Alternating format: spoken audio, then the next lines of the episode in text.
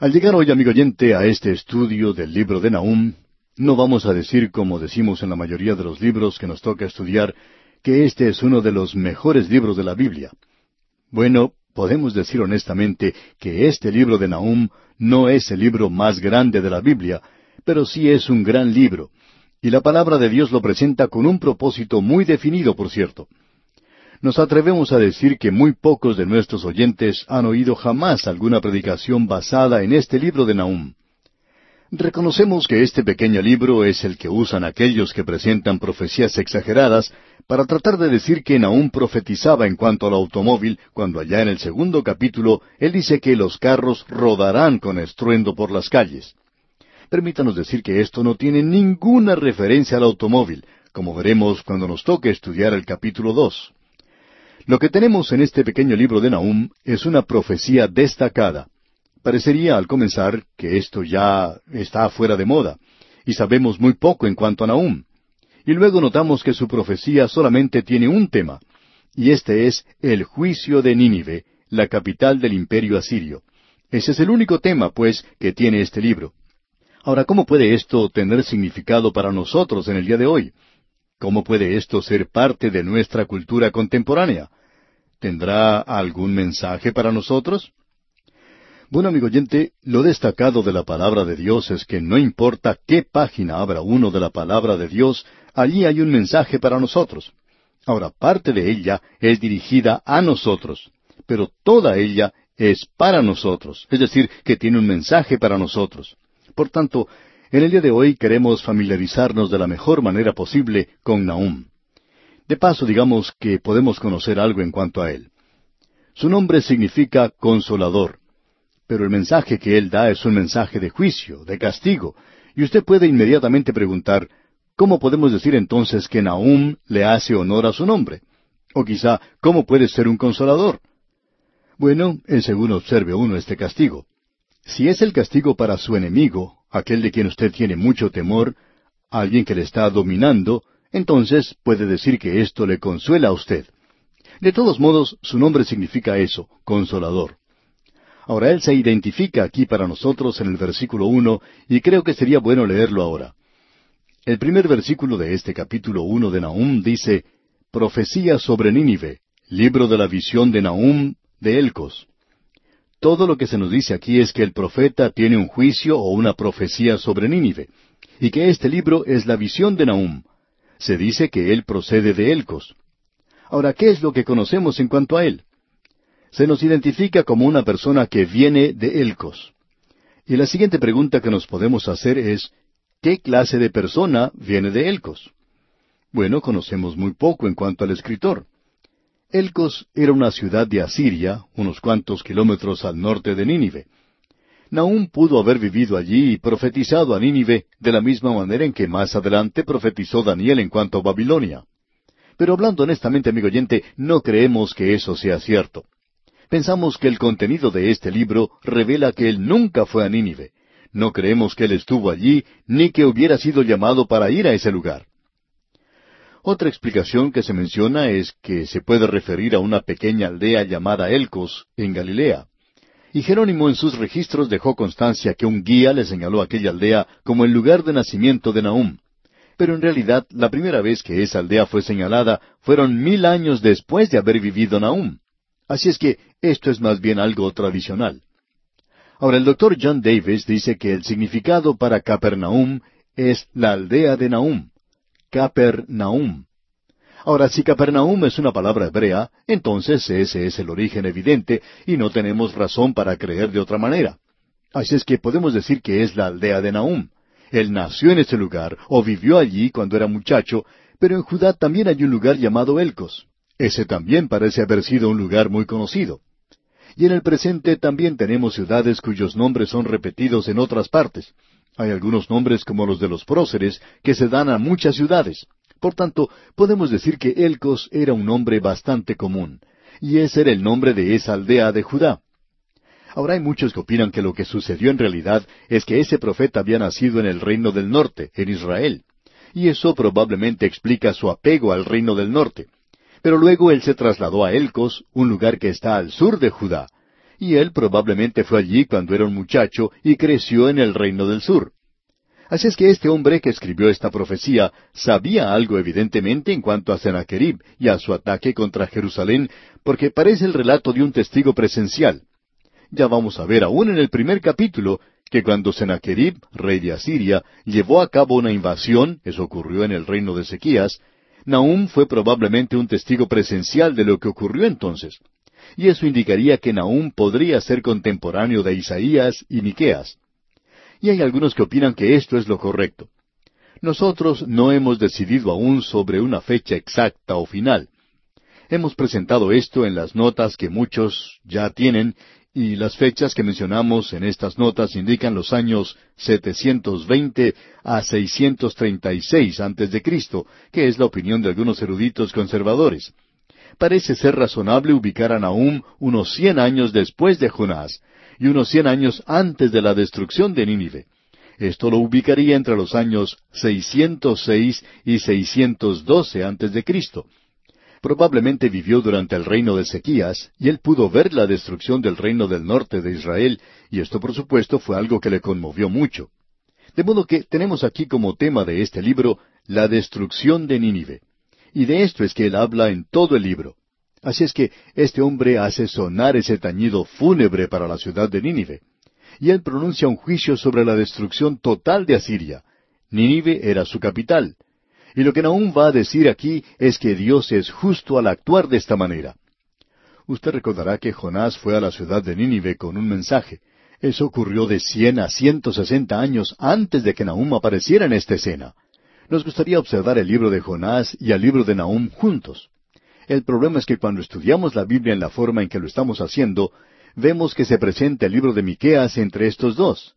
Y ya que así es como ha sido puesto en la Biblia, seguimos esta presentación, por supuesto. Pero nos gustaría, como dijimos, comparar a estos dos libros. Ahora Dios le dijo a Jonás que fuera a la ciudad de Nínive y que llevara a esa ciudad un mensaje. Y como pudimos observar, allí sucedió algo sorprendente. La ciudad completa se volvió a Dios ciento por ciento. Y hablando honradamente, amigo oyente, nunca ha sucedido nada como esto en toda la historia del mundo. No parece haber nada que pueda compararse con esto. Toda la ciudad, un ciento por ciento de sus habitantes, se vuelve a Dios. No sabemos cuál fue el alcance que esto tuvo en toda la nación, pero ya que esto sucedió en la ciudad capital, debe haber tenido un efecto tremendo en toda la nación. Así es que en aquel día mucha gente se volvió a Dios. Pero ahora nos hacemos una pregunta obvia de qué resultado hubo de todo esto. ¿Fue algo permanente? ¿Se convirtió esa nación en una nación piadosa? Y la respuesta, por cierto, es no. Eso no fue así. Al pasar el tiempo, se apagó ese avivamiento. Al pasar el tiempo, ellos regresaron a su paganismo. Al pasar el tiempo, ellos volvieron a ser tan brutales como habían sido antes. Esa nación había recibido un mensaje de parte de Dios. Y ahora vienen aún con otro mensaje. ¿Por qué no va él con ese mensaje a la ciudad de Nínive? Nosotros no creemos que él haya ido a la ciudad de Nínive. Creemos que este hombre permaneció en el reino del sur. No creemos que haya dejado esa localidad. Ahora, si Dios envió a Jonás, ¿por qué no envió a Nahum también? Bueno, amigo oyente, los métodos de Dios cambian, Dios por cierto que es inmutable. Él nunca cambia, pero Él cambia sus métodos en diferentes ocasiones. Él envió a Jonás porque aquí tenemos una gran ciudad sumida en el mal, pero esta gente era ignorante de Dios. Y cuando se les presentó el mensaje, toda la gente de la ciudad se vuelve a Dios, desde el rey en su trono hasta el hombre más humilde del reino. Y como resultado, Dios perdonó a la ciudad. Ahora han pasado ya de cien a ciento cincuenta años, y la ciudad ha vuelto a hacer las cosas que hacía en el pasado. Ahora, ¿por qué no van aún? Bueno, porque ellos ya han tenido la luz y ellos han rechazado esa luz. Y cuando esa luz es rechazada, sucede lo que dijo el Señor Jesucristo. Así que si la luz que en ti hay es tinieblas, ¿cuántas no serán las mismas tinieblas? Ahora, ¿cómo puede la luz ser tinieblas en alguna persona? Bueno, la luz que es tinieblas es negarse a aceptar la palabra de Dios. En el presente hay más Biblias que cualquier otro libro, no hay ningún libro que se pueda acercar a la Biblia en lo que se refiere a la cantidad que se publica. Aquí tenemos una nación que ha tenido la luz. Pero, ¿cuál es el resultado? Si la luz que en ti hay es tinieblas, ¿cuántas no serán las mismas tinieblas? Esta nación ha tenido la luz. Dios les había enviado a ellos un mensaje. Y por un tiempo ellos se habían vuelto de sus malos caminos y habían servido al Dios vivo y verdadero. Eso fue un gran avivamiento en el sentido general de esa expresión, y fue algo maravilloso, pero no duró. Ahora, ¿no es esa en realidad la historia de todos los avivamientos? Francia, por ejemplo, tuvo una revolución. En la misma época, Inglaterra tuvo un avivamiento bajo los hermanos Wesley, y hubo gran cantidad de personas que se volvieron a Dios. Pero, ¿cuál fue el resultado de Inglaterra? Bueno, podemos observar a esa nación en el presente. Cuando el avivamiento ocurrió, era la nación número uno del mundo. Pero eso ya no es en el presente. ¿Qué es lo que sucedió? Bueno, se han apartado del Dios vivo y verdadero. Si uno tiene la oportunidad de visitar Londres en el presente y quiere visitar, digamos, la tumba de Juan Wesley, quizás se ponga al guía turístico en un aprieto, porque en el presente ese no es un lugar muy bien conocido, aun cuando él está sepultado al frente de la iglesia donde él ministró y donde nació. El problema que existe es que la gente se ha olvidado de Juan Wesley. Se han olvidado del gran avivamiento que tuvo lugar bajo este gran hombre de Dios. Y como resultado, deberíamos decir que Inglaterra se ha hundido a un nivel bajo comparándola con aquella nación que tuvo una gran historia en el pasado. Y en realidad le dan uno ganas de llorar al observar eso. Causa mucha tristeza cuando uno piensa en la grandeza de esa nación y cómo en un tiempo sus habitantes escuchaban la voz de Dios. Bueno, ahora Nínive ya no está escuchando. Y Nahum dice, yo no voy a ir allí, no voy a perder mi tiempo yendo a esa ciudad, no vale la pena hacerlo ellos ya se pasaron del límite. Creemos que conviene preguntarnos si esto puede ocurrir con nuestra propia nación.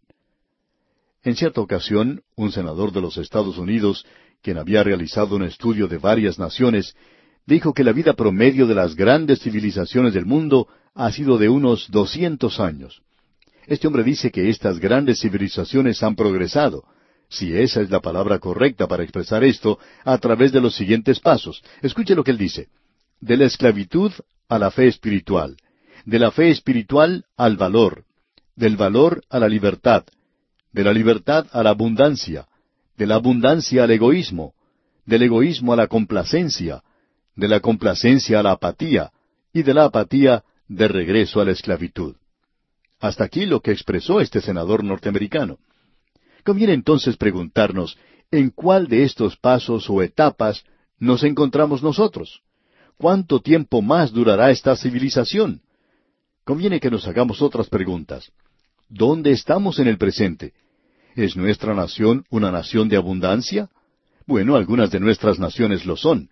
Sin embargo, Dios puede estar reduciendo el tiempo. De la abundancia se pasa al egoísmo, del egoísmo a la complacencia, ¿Es ese un cuadro que nos representa a nosotros en el presente? De la complacencia a la apatía.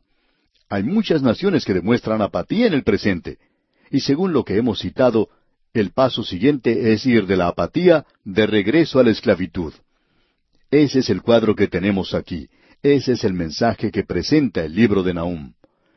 Una gran potencia mundial, Asiria y la ciudad de Nínive, su capital, había recibido un mensaje de parte de Dios se había vuelto a Dios y le había servido por un período de tiempo. No sabemos cuánto duró todo esto. Pero después de unos cien o ciento cincuenta años regresaron otra vez a la situación en la que se encontraban antes. Y ahora Dios les va a juzgar. Y ya que Dios les va a juzgar, entonces conviene hacerse la pregunta de si Él tiene el derecho de hacer esto. Y vamos a ver que Él no solo tiene el derecho de hacerlo, sino que Él es bueno cuando lo hace. En los primeros ocho versículos del primer capítulo de este libro de Nahum, vemos que se habla de la justicia y de la bondad de Dios. De eso vamos a hablar Dios mediante nuestro próximo programa, porque la justicia y la bondad de Dios son demostradas en su decisión de destruir a la ciudad de Nínive y también en enviar un mensaje al resto del mundo. Y ese mensaje es el Evangelio que se está esparciendo a través de todo el mundo en el presente. Y Dios aún está actuando en la vida de las naciones en el presente. Quizá usted opine que este libro de Nahum pueda ser algo aburrido. Sin embargo, nos está hablando precisamente a la situación en la cual nos encontramos hoy. Es algo que se puede aplicar a nuestras vidas en el presente. Mira, amigo oyente, vamos a detenernos aquí por hoy. Como usted puede ver, Este estudio va a ser un estudio sumamente interesante. Le invitamos, pues, a que nos acompañe. Mientras tanto, le sugerimos que usted comience a leer este primer capítulo del libro de Nahum y comience a familiarizarse con su contenido.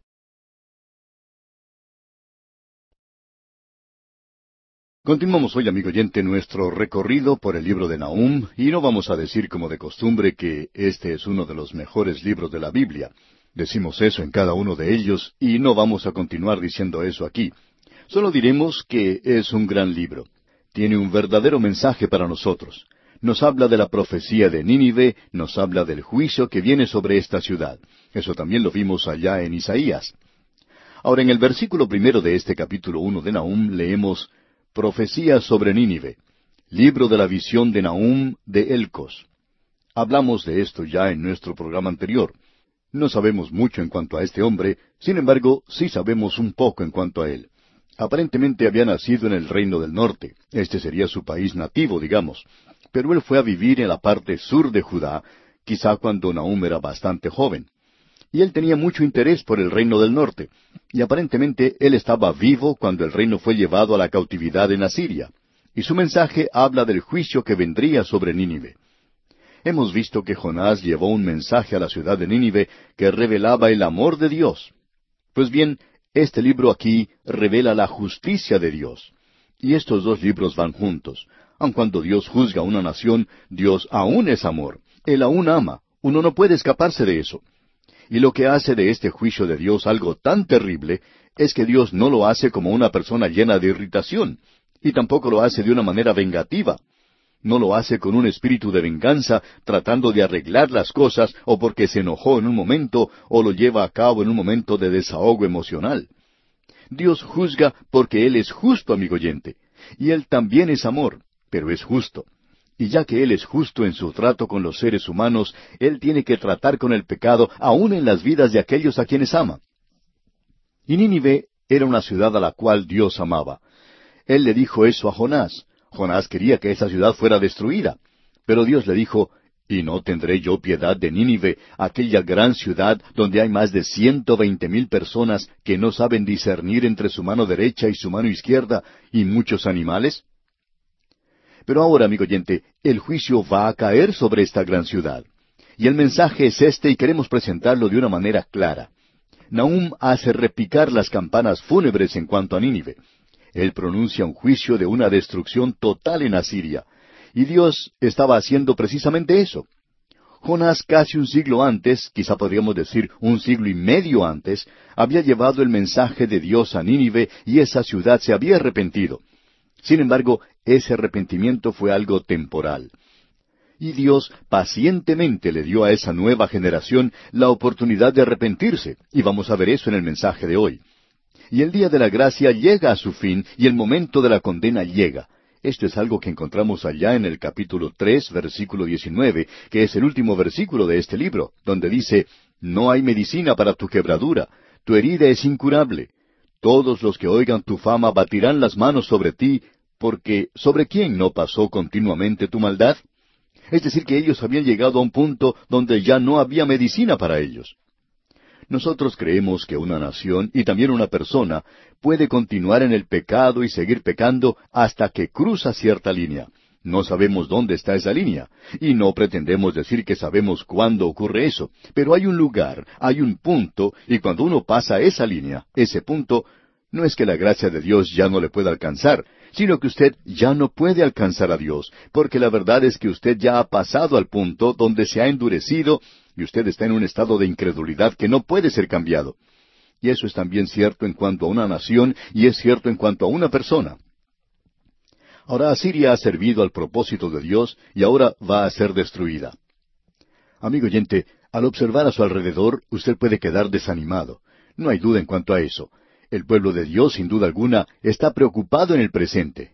Y la razón, según creemos, es expresada por ese interés que tenemos en la profecía y aquellos que enseñan la profecía, quienes son muy populares en el presente. Ellos se presentan con toda clase de interpretaciones.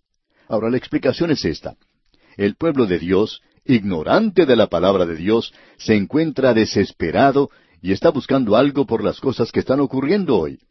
El mismo Señor dijo, los hombres desfallecerían por el temor y la expectación de las cosas que sobrevendrán en la tierra. Bueno, estamos en esta etapa seguramente. Hemos entrado en esa órbita en particular y estas cosas nos están preocupando. Pero amigo oyente, debemos comprender que Dios aún está en control de todas las cosas. El control no se ha escapado de sus manos. Dios no está comiéndose las uñas y tampoco se ha deslizado de su trono. Él no está nervioso por lo que está ocurriendo en el presente. Dios está desarrollando su plan y su propósito y está gobernando aún sobre el pecado del hombre. Eso nos consuela bastante, tenemos que decir. Por lo menos debería ser así para el Hijo de Dios, para el creyente. Ahora, Asiria ha servido al propósito de Dios, como dijimos, y ahora va a ser destruida. Y la destrucción de Nínive, según los detalles que se nos presentan en esta profecía, es algo realmente extraordinario. Este es el mensaje que sirve de consuelo para un pueblo que vive atemorizado por una nación poderosa e impía. Y Dios va a destruir a cualquier nación impía. Todo lo que uno tiene que hacer es tomar un libro de historia y observar lo que ha sucedido en el pasado. Usted va a poder ver allí que cada poder mundial llegó a caer, y cayó en el momento en que se entregaron al vino, a las mujeres y al canto. Cuando llegaron a ese lugar, a ese punto, podían estar seguros de una cosa, que estaban a punto de caer, y que pronto iban a pasar al limbo de los perdidos. Y allí es donde se encuentran muchas grandes naciones del mundo en el día de hoy. ¿Podríamos quizá decir lo mismo en cuanto a cada una de nuestras naciones, amigo oyente? ¿Cree usted que eso es posible? Nuestras naciones se están dirigiendo a la perdición en una carrera desenfrenada. No sabemos cuándo llegaremos al punto de extinción. No somos profetas ni hijos de profetas, solamente estamos predicando. Así es que lo único que podemos decir es que nos parece que estamos descendiendo de manera vertiginosa. Esa es la razón por la cual esta profecía que tenemos ante nosotros es una profecía tan destacada, porque nos habla de la situación local en la cual nos encontramos en el presente.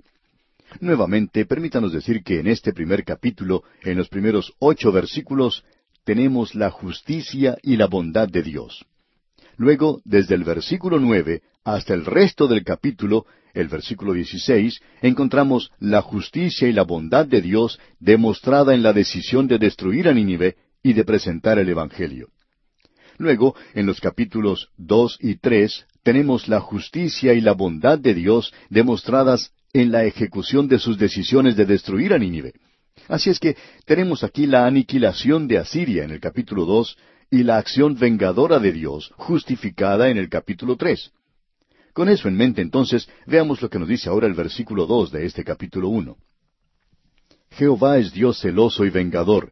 Jehová es vengador y lleno de indignación. Se venga de sus adversarios y guarda enojo para sus enemigos.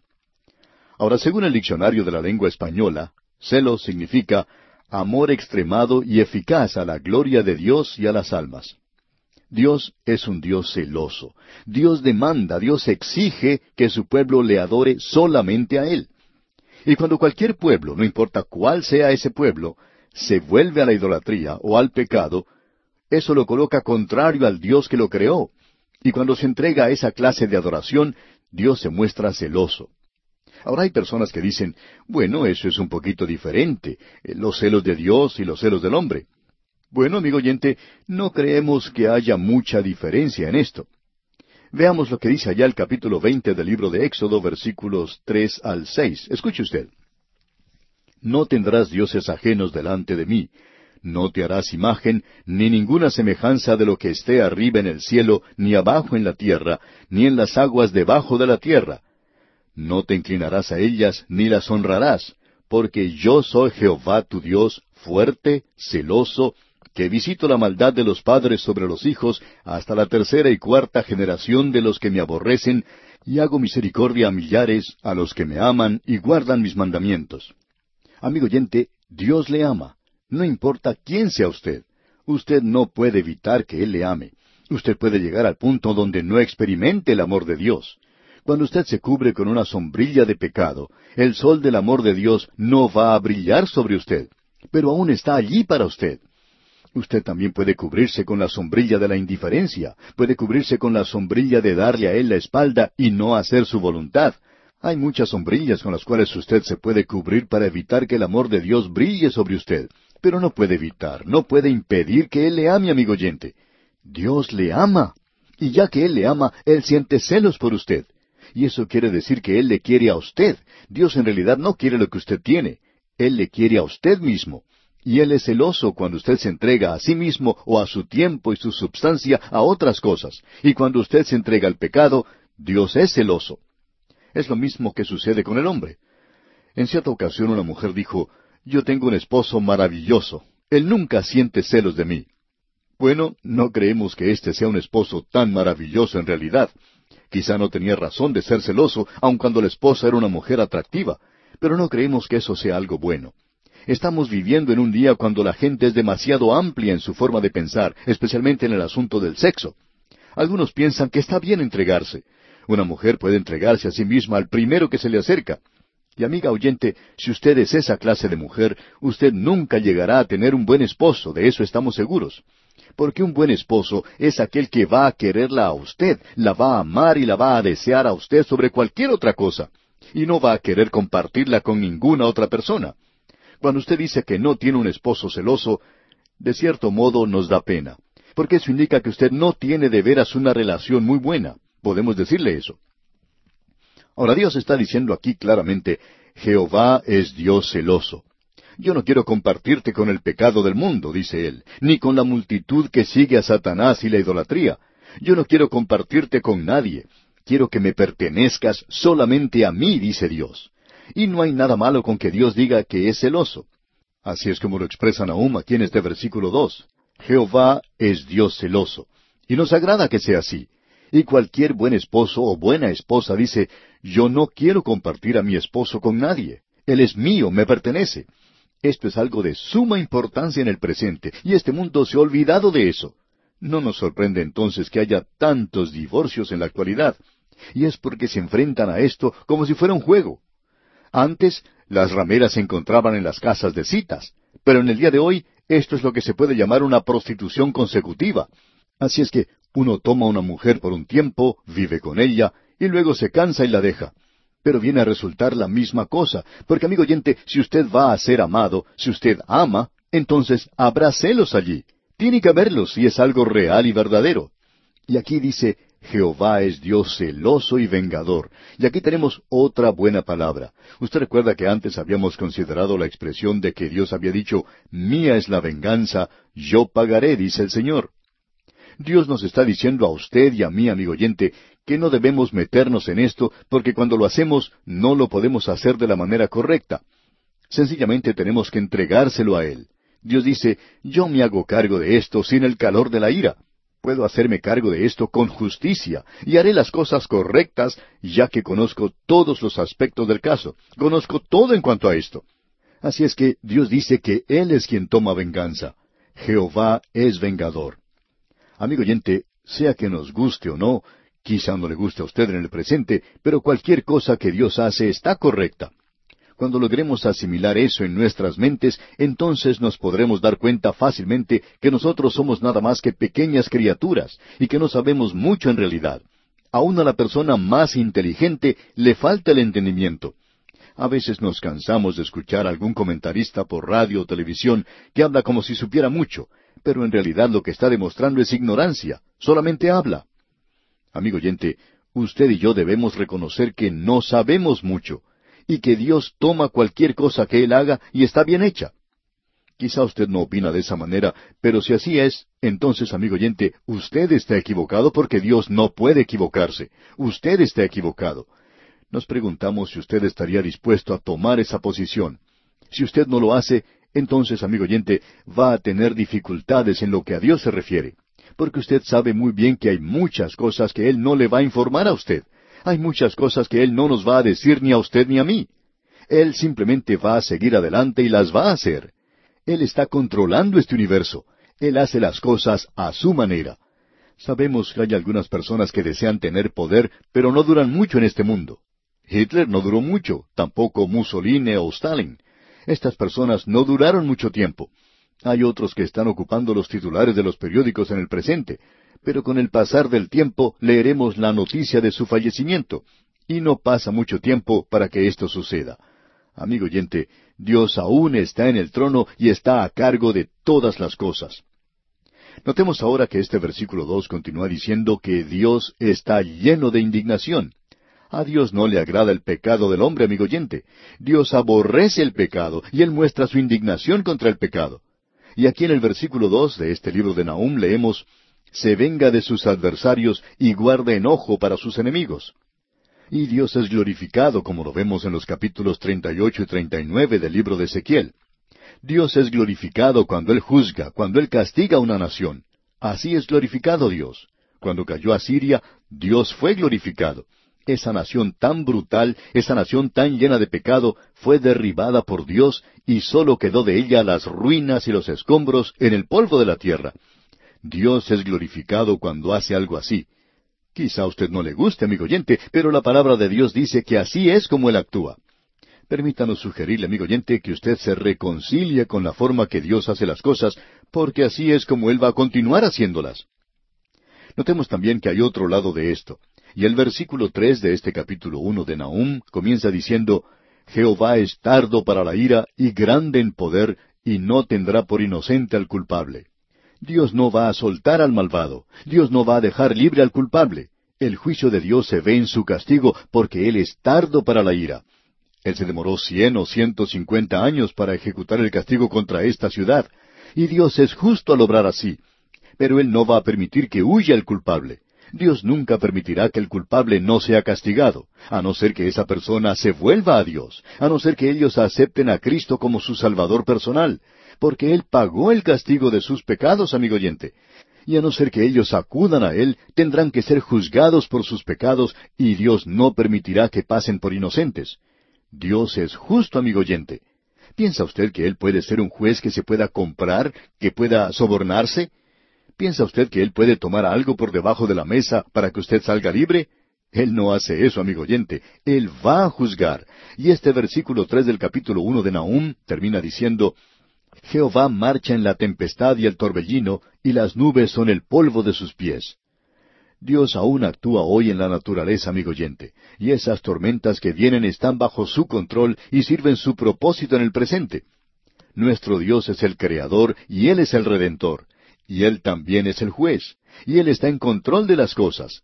Sencillamente tenemos que dejarlas en sus manos, y también podemos nosotros descansar en Él porque Él es bueno, Él tiene mucha gracia, y Él es el Salvador. Bien, amigo oyente, vamos a detenernos aquí por hoy. Dios mediante continuaremos en nuestro próximo programa.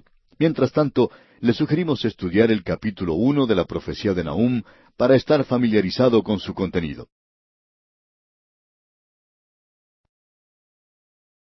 Continuamos hoy, amigo oyente, nuestra marcha por el libro del profeta Nahum. Debemos mantener en mente que aquí tenemos a un hombre que aparentemente había nacido en el reino del norte y que durante su juventud se mudó al reino del sur.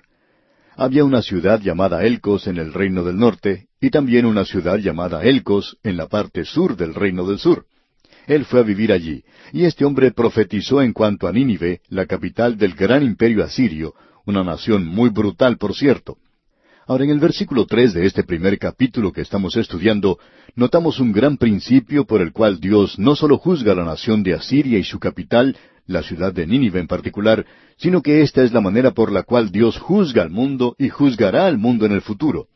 Esta es una declaración tremenda. Por tanto, queremos volver a leerla al comenzar nuestro estudio hoy. El versículo tres de este capítulo uno de Nahum dice Jehová es tardo para la ira y grande en poder, y no tendrá por inocente al culpable. Jehová marcha en la tempestad y el torbellino, y las nubes son el polvo de sus pies. Aquí se nos dice que Jehová es tardo para la ira. Esto es algo que Nahum indica claramente. Dios envió a Jonás a Nínive para informarle a esta gente que su ciudad iba a ser destruida a causa de su terrible pecado. Ellos eran conocidos quizá como las personas más brutales del mundo antiguo. Dios había dicho que el juicio y el castigo vendría sobre ellos. Pero la ciudad entera de Nínive se arrepintió y se volvió a Dios. Y es obvio que todo esto había penetrado al imperio en su totalidad, ya que hubo un gran cambio. Podríamos decir que hubo un gran avivamiento, pero esto no duró mucho tiempo. Y esa ha sido la característica de nuestras olas de avivamiento que han venido. Aparentemente nunca duraron mucho tiempo. Nunca ha habido hasta ahora un avivamiento permanente. El avivamiento durante la época de Wesley tuvo un impacto tremendo sobre la nación de Inglaterra y también sobre otras naciones. Pero fue algo que duró muy poco. Algo de esto se ha hecho sentir aún en nuestra propia época. Cuando el gran predicador Moody tenía sus reuniones, una ciudad entera se movía en aquel día hacia Dios. Bueno, esto es algo que Dios ha hecho en el pasado, y parece que continúa haciéndolo. Pero Él es tardo para la ira. Así es que esta gran ciudad se volvió a sus antiguas costumbres. Unos cien años después de Jonás, llega Nahum y dice, bueno, el reloj ha dado la medianoche, ya se ha acabado el tiempo, ya no hay más tiempo para esperar, el juicio ya llega. ¿Por qué? Bueno, él dice aquí, y no tendrá por inocente al culpable. Usted puede apreciar, amigo oyente, que el perdón de Dios es diferente de nuestro propio perdón. Debemos repetir esto. Cuando alguien nos hace un mal, nosotros podemos decir, yo te perdono. Y allí concluye todo. Pero no se ha pagado un castigo por eso, o hecho alguna obra aparte de eso. Realmente esto es por algo que no tiene mucha importancia. O puede ser que haya sido por algo de importancia, pero cuando Dios perdona, amigo oyente, el castigo ya se ha pagado. Porque usted puede ver que Dios es el juez para toda esta tierra, él no solo es el creador, Él no solo reina, sino que es el gobernante moral de este universo. Dios no es un juez corrompido, no es posible darle a Él algo por debajo de la mesa y pedirle que lo deje escapar a uno. Uno no puede decirle a Él que pertenece a tal y cual familia, que su papá tiene eh, gran influencia y que eso le permitirá salir sin cumplir el castigo. O no puede decir que es muy rico y que puede pagarle algo extra al juez para que éste no sea demasiado severo con usted.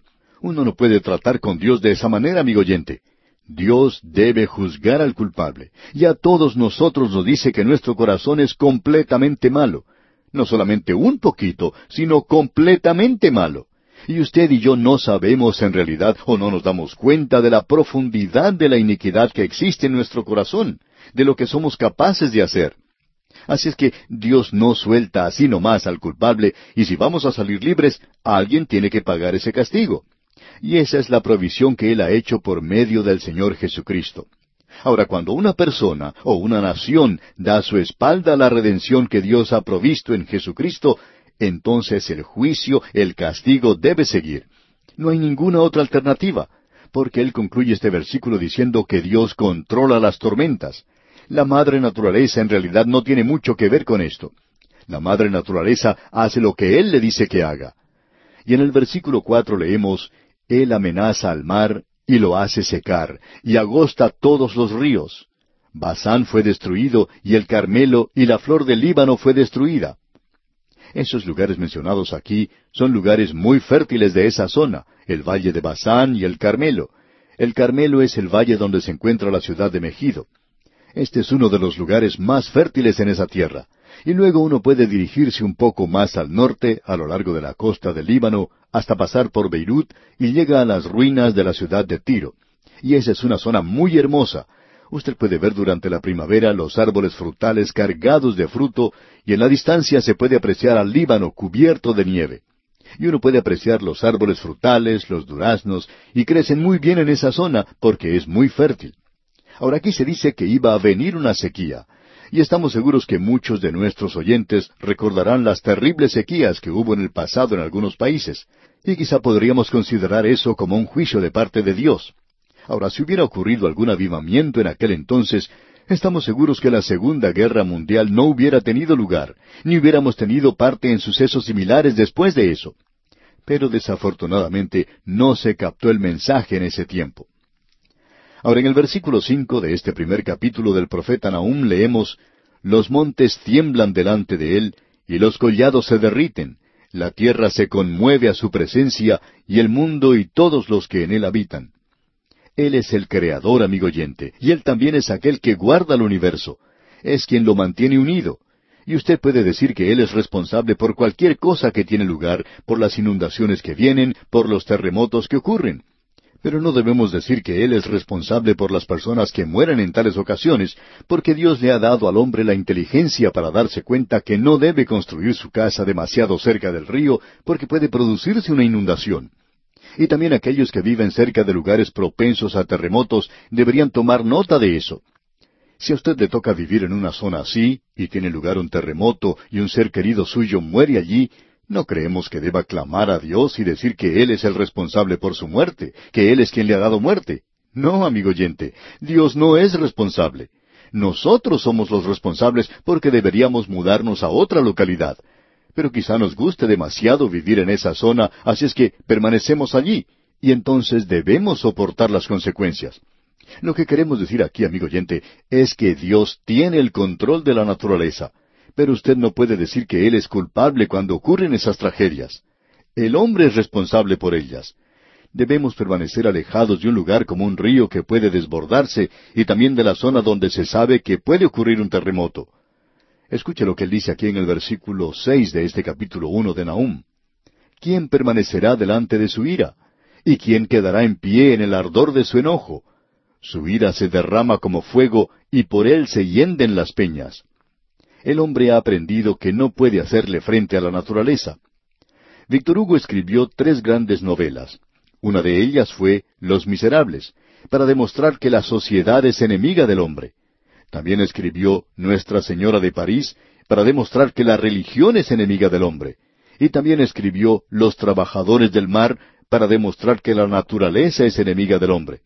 Bueno, todo esto se debe a cómo el hombre se ha aproximado a estas cosas. La religión ha sido un enemigo del hombre, la sociedad también es enemiga del hombre, y la civilización no es amiga de la gracia, estamos seguros de eso. La naturaleza también puede ser enemiga del hombre, pero la naturaleza también puede ser amiga del hombre. Pero el asunto es este, que si uno va a luchar contra la naturaleza, está luchando en una batalla donde por seguro saldrá perdedor. Eso es lo que Víctor Hugo trató de decirnos en sus novelas. Y aquí leemos, ¿quién permanecerá delante de su ira? ¿Y quién quedará en pie en el ardor de su enojo? ¿Tiene usted, amigo oyente, la respuesta a estas preguntas? Y quisiéramos preguntarle esto a usted, amigo oyente, si usted aún no es salvo. Quizá usted está dependiendo de su propia justicia y de su propia bondad. Pero ¿piensa usted realmente que puede presentarse ante la presencia de un Dios santo que aborrece el pecado de manera absoluta y que va a castigar el pecado? ¿Podrá estar usted delante de su presencia santa? Esto nos hace recordar algo escrito por C. S. Lewis en su libro Cartas a un Diablo Novato. Él cuenta acerca de un viaje en autobús que partía desde el infierno, y este por supuesto es un viaje mitológico, y allí no hay un autobús bíblico tampoco. Esta era una excursión de turismo, digamos, que tenía lugar partiendo del infierno y llegando al cielo. Aquellos que estaban en el infierno podrían hacer este viaje en autobús hacia el cielo. Cuando el autobús se llenó, partió y luego, cuando llegaron al cielo, el chofer del autobús ubicó su vehículo en la playa de estacionamiento y sabemos que tiene que haber mucho lugar allá arriba. Este hombre le dijo a todos los pasajeros del autobús que iba a regresar a las cuatro de la tarde, que ese autobús iba a partir y regresar al lugar de donde había venido y que era el infierno. Así es que a las cuatro de la tarde el autobús estaba repleto. Todos habían regresado. El chofer del autobús le dijo que si querían quedarse podían hacerlo. ¿Y por qué no se quedaban? C. S. Lewis dice, ellos descubrieron que no había ningún lugar para ellos en el cielo. Y como uno de los grandes santos del pasado expresó, prefiero ir al infierno sin pecado que ir al cielo con pecado. ¿Quién permanecerá delante de su ira? dice aquí Nahum. Si usted no tiene un Salvador, amigo oyente, ¿cómo va a poder estar delante de la presencia de un Dios santo? ¿Piensa usted que puede hacer eso? Eso es algo verdaderamente imposible, amigo oyente. Usted no puede ir allí sin un Salvador. Eso es lo que significa el ser aceptos en el amado y el estar en Cristo en el día de hoy. El principio que él está señalando aquí es algo verdaderamente tremendo. Dios debe castigar el pecado. Habría algo completamente fuera de lugar en Dios si Él no llegara a castigar el pecado algún día. Ahora veamos el versículo siete. Jehová es bueno, fortalece en el día de la angustia, y conoce a los que en Él confían. Note usted, Jehová es bueno. Tengamos esto en mente.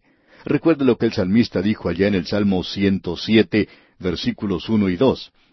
Alabad a Jehová porque Él es bueno, porque para siempre es su misericordia. Díganlo los redimidos de Jehová.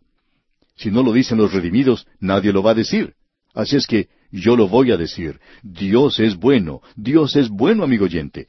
Esto es algo maravilloso saber. Yo no sé quién es usted, amigo oyente, o dónde está, o cómo está, pero donde quiera que usted esté, sepa que Dios le ama y que Dios quiere salvarle. Y si usted no es salvo, es porque usted no quiere acercarse a Él, porque Él puede salvarle y Él le salvará. Dios es bueno. Ese es un axioma de las Escrituras. También es un axioma de la vida. Jehová es bueno. Jehová es bueno, fortaleza en el día de la angustia. ¿Está usted pasando por momentos de angustias, amigo oyente? Si usted quiere tener un buen refugio, el Señor es ese refugio. Dice aquí, y conoce a los que en Él confían. Es bueno saber que nosotros no nos vamos a perder en el amontonamiento, no nos vamos a perder en las multitudes. A veces, en un día en el cual podemos apreciar el aumento de la población a través de todo el mundo, al ir de ciudad en ciudad, uno piensa que todo el mundo ha ido a vivir a las grandes ciudades. Sale por las carreteras y uno piensa que todos, que toda la gente está en la carretera. Luego regresa a otra ciudad y piensa que allí está todo el mundo. Las multitudes se encuentran por todas partes. No importa dónde vaya uno, allí puede notar que hay grandes multitudes, grandes aglomeraciones de gente. No importa dónde viaje uno, a cualquier continente, a cualquier país de este mundo, en todas partes uno puede encontrar las multitudes. Si le toca visitar el Oriente, si le toca visitar países como Egipto, por ejemplo, o ir a los países árabes, puede ir a Turquía, a donde quiera que uno vaya, puede apreciar grandes multitudes de gente. Y es bueno entonces recordar que el Señor se acuerda de nosotros por nombre. Nosotros hemos confiado en Él. Y es bueno saber que las Escrituras dicen, y conoce a los que en Él confían. No es necesario que Él tenga una computadora para recordar mi nombre, ya que nosotros estamos escritos en su propio corazón. Él ha escrito su propio nombre en las palmas de sus manos. Él le conoce, Él conoce a aquellos que han confiado en Él. Y aquí en el versículo ocho de este primer capítulo de Nahum leemos, Mas con inundación impetuosa consumirá a sus adversarios, y tinieblas perseguirán a sus enemigos. Esto presenta esta cuestión en cuanto al infierno, y si ese es un lugar de castigo permanente, un lugar donde se encuentra el lago de fuego, de si este es un fuego literal o no lo es. Bueno, vamos a tratar de una manera más detallada con este tema cuando estudiemos el libro de Apocalipsis, donde se menciona esto. No lo vamos a demostrar ahora y no demoraremos en llegar allí, pero debemos decir esto, que aquí se dice mucho más en cuanto a que las tinieblas serán aquello que sufrirán sus enemigos que el fuego. Aquí se menciona las tinieblas. Dice, y tinieblas perseguirán a sus enemigos. Y usted recuerda que el Señor Jesucristo también utilizó esa expresión allá en el Evangelio según San Mateo, capítulo ocho, versículo doce, cuando dijo, mas los hijos del reino serán echados a las tinieblas de afuera. No sabemos lo que usted piensa, amigo oyente, pero el fuego solo puede tener efecto en lo físico, nunca en lo espiritual. Ah, los fuegos de una conciencia que se ha despertado súbitamente a lo terrible que es haber rechazado a Cristo. Las cosas que ellos debieron haber hecho y no las hicieron. Y piense en esas tinieblas de una eternidad perdida, sin poder ver a dónde se está dirigiendo uno. Amigo oyente, para nosotros las tinieblas son la mejor descripción del infierno que el fuego. Quizá esto sea algo nuevo para algunas personas, pero lo seguimos aquí en la palabra de Dios y cuando lleguemos al libro de Apocalipsis vamos a tratar esto con más detalle. Llegamos ahora al versículo nueve en este primer capítulo de Nahum, y en este versículo podemos apreciar la justicia y la bondad de Dios que se demuestra en su decisión de destruir a Nínive y la de compartir el Evangelio. Esperamos que usted escuche bien esto. Leamos el versículo nueve. ¿Qué pensáis contra Jehová? Él hará consumación, no tomará venganza dos veces de sus enemigos. Es decir, que no van a tener una segunda oportunidad. Ellos han tenido su última oportunidad. Ya han cruzado esa línea invisible, y ya hemos dicho que no sabemos dónde está.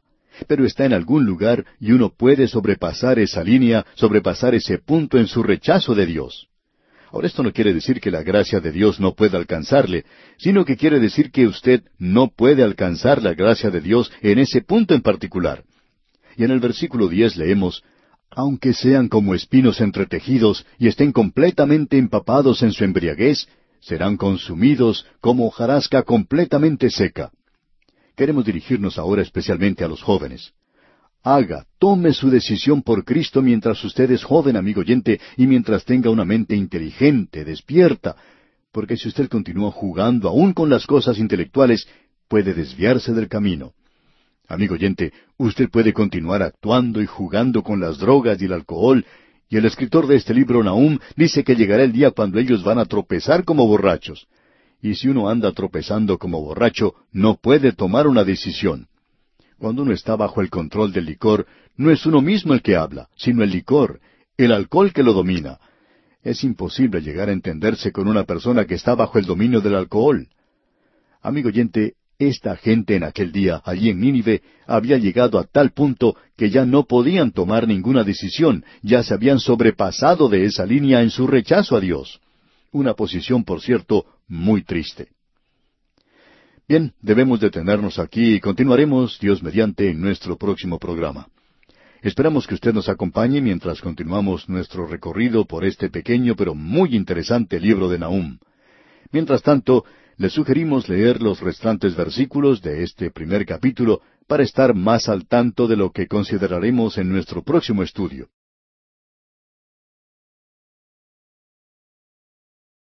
Continuamos hoy, amigo oyente, nuestro viaje por el libro del profeta Nahum. Nos encontramos en una sección de este libro donde podemos apreciar que la justicia y la bondad de Dios son demostradas en su decisión de destruir a Nínive y de presentar el Evangelio. Esto incluye todo lo que queda de este capítulo uno del libro de Nahum. Hasta ahora hemos tenido la justicia y la bondad de Dios de una manera general.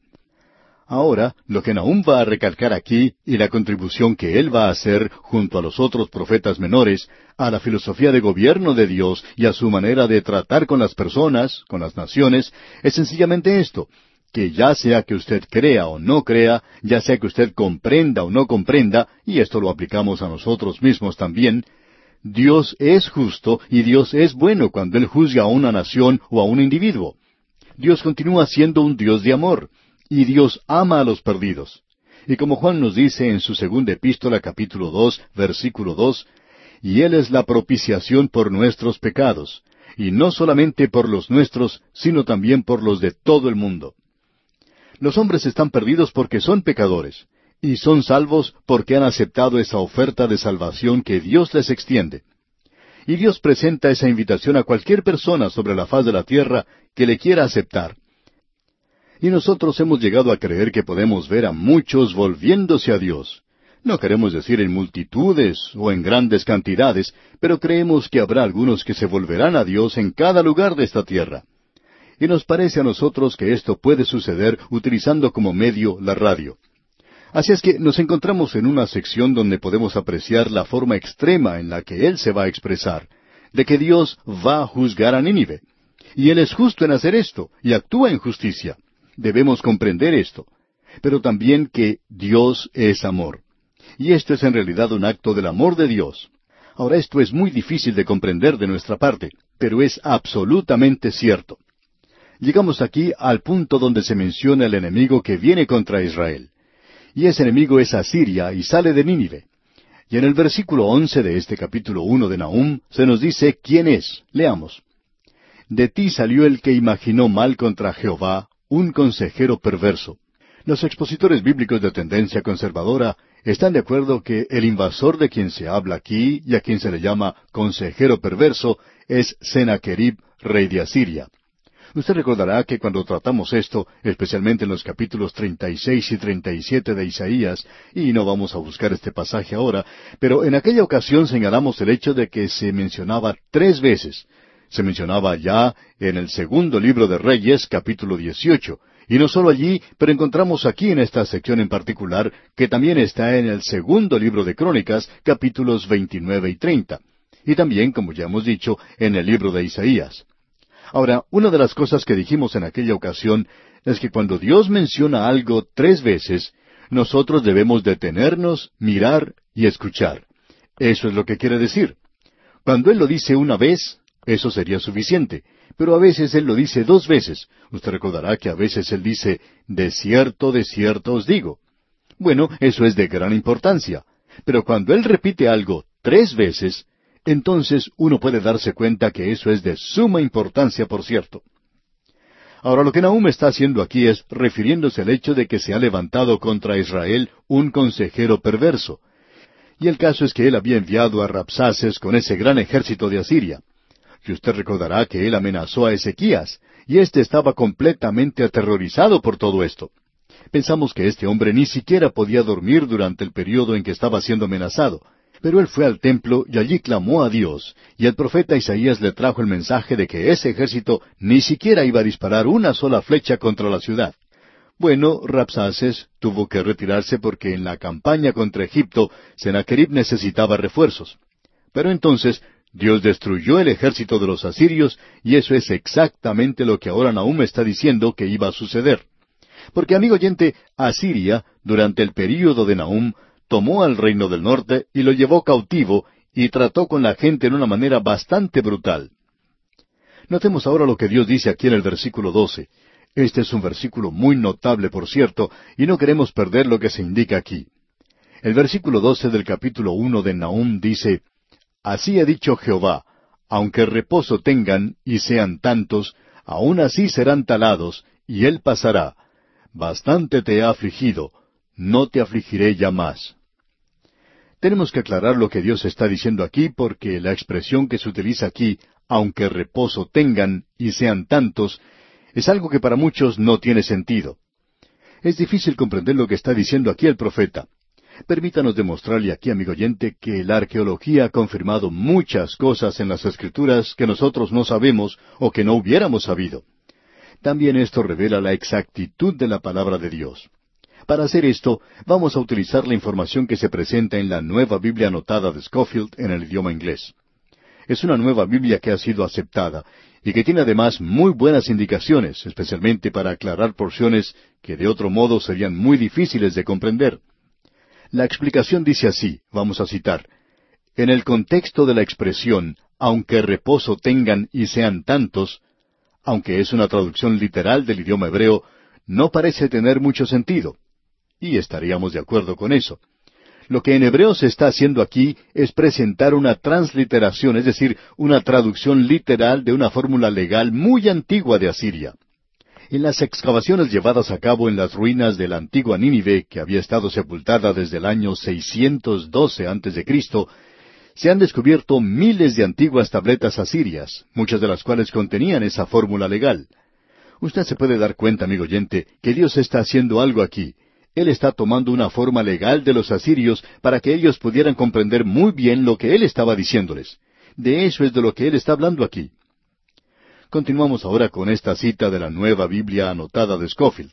Dice, Esto prueba bajo investigación que indica una responsabilidad unida para cumplir con una obligación.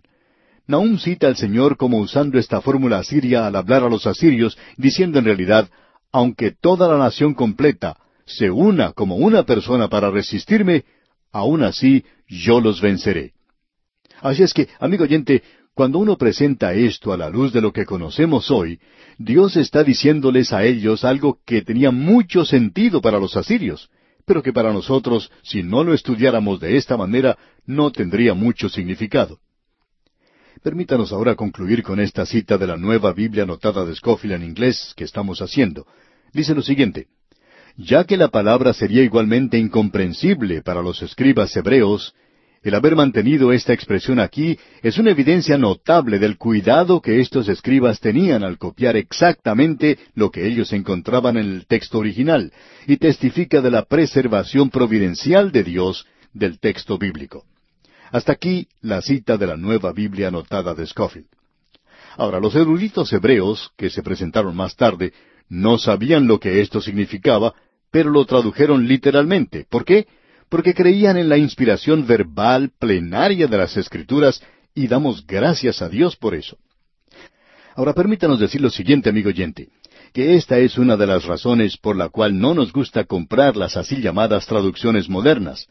Muchas de ellas no son traducciones de ninguna manera porque son escritas por hombres que no creen que esa es la palabra de Dios. Otras, aunque son escritas por aquellos que creen que es la palabra de Dios, fueron escritas de tal modo como para que pudieran ser entendidas por el hombre moderno. Debemos decir que no estamos de acuerdo con ese método. Algunas de esas Biblias son llamadas paráfrasis, y eso hace que ellas se consideren de una manera un poco diferente. Debemos aceptarlas como lo que son, pero uno no debe creer que allí se está presentando el texto literal de las Escrituras. Este pasaje aquí revela eso, que aunque usted no comprenda lo que dice, Dios dice, usted debe escribirlo tal cual es, como yo lo he presentado. Y algún día descubrirá lo que significa, es decir, si usted trabaja arduamente y si lo estudia mucho. El problema hoy, amigo oyente, es que estamos tratando de presentar la palabra de Dios de una manera demasiado fácil, como si fuera esa comida para recién nacidos. Estamos tratando de alimentarlos nosotros como si fueran nenes, pero que son en realidad personas perezosas para estudiar a fondo la palabra de Dios. Debemos señalar también que creemos que debería presentarse una verdadera reverencia por el texto de la Escritura. Ahora, no cree usted, amigo oyente, que somos adoradores de la Biblia, pero sí queremos indicar que debe haber una reverencia por el texto de la Escritura. Bueno, hemos dedicado algo de tiempo a esto, amigo oyente, porque aquí se nos presentó una expresión que no comprendíamos. Ahora, gracias a los descubrimientos arqueológicos, lo podemos hacer porque se ha llevado a cabo una gran tarea en esa gran ciudad antigua de Nínive. Si uno estudia estos descubrimientos junto con el libro de Jonás, puede aprender mucho de lo que sucedió entonces, ya que el libro de Jonás nos habla de ese gran avivamiento que tuvo esa ciudad cien años antes que Dios presentara eso, o quizá hayan sido ciento cincuenta años. Pero Dios dice ahora que ya no hay ninguna esperanza para esta gente. Así es que él no envía a Nahum a ese lugar con el mensaje como lo hizo Jonás. Ahora usted puede notar lo que el versículo trece de este capítulo uno de Nahum nos dice. Porque ahora quebraré su yugo de sobre ti y romperé tus coyundas. Esto parecía algo imposible de suceder en el día cuando Nahum estaba escribiendo esto, porque la nación iba a continuar por mucho tiempo después de esto. Pero Dios dijo, ahora quebraré su yugo de sobre ti. Y eso no fue todo lo que él dijo. El versículo catorce dice, Mas acerca de ti mandará Jehová, que no quede ni memoria de tu nombre. De la casa de tu Dios destruiré escultura y estatua de fundición. Allí pondré tu sepulcro, porque fuiste vil. Lo que Dios está diciéndole a Nínive es algo bastante severo y fuerte. Dios dice que la va a sepultar. Amigo oyente, Khrushchev no fue el primero que utilizó esa expresión. Él dijo esto hablando de otras naciones, por supuesto, y parecía algo terrible, como es fácil de comprender. Sin embargo, este hombre estaba utilizando una expresión bíblica, aunque él no sabía eso. Dios le había dicho a Nínive que la iba a sepultar. Él dijo que la sepultaría y quizá ya no existiría más como nación. Y amigo oyente, ¿cuándo fue la última vez que usted vio a algún asirio por la calle? Ellos ya no existen, no tienen una nación. Dios había dicho que la iba a sepultar y él hizo eso. Y él también dijo, destruiré escultura y estatua de fundición. Eso es en referencia a la idolatría. Una fuerza combinada de los medos y babilonios redujo a esta ciudad a ruinas. Y con esto vamos a tratar Dios mediante en nuestro próximo programa. En realidad, la idolatría fue destruida por los medos porque ellos eran un pueblo monoteísta y no adoraban a los ídolos.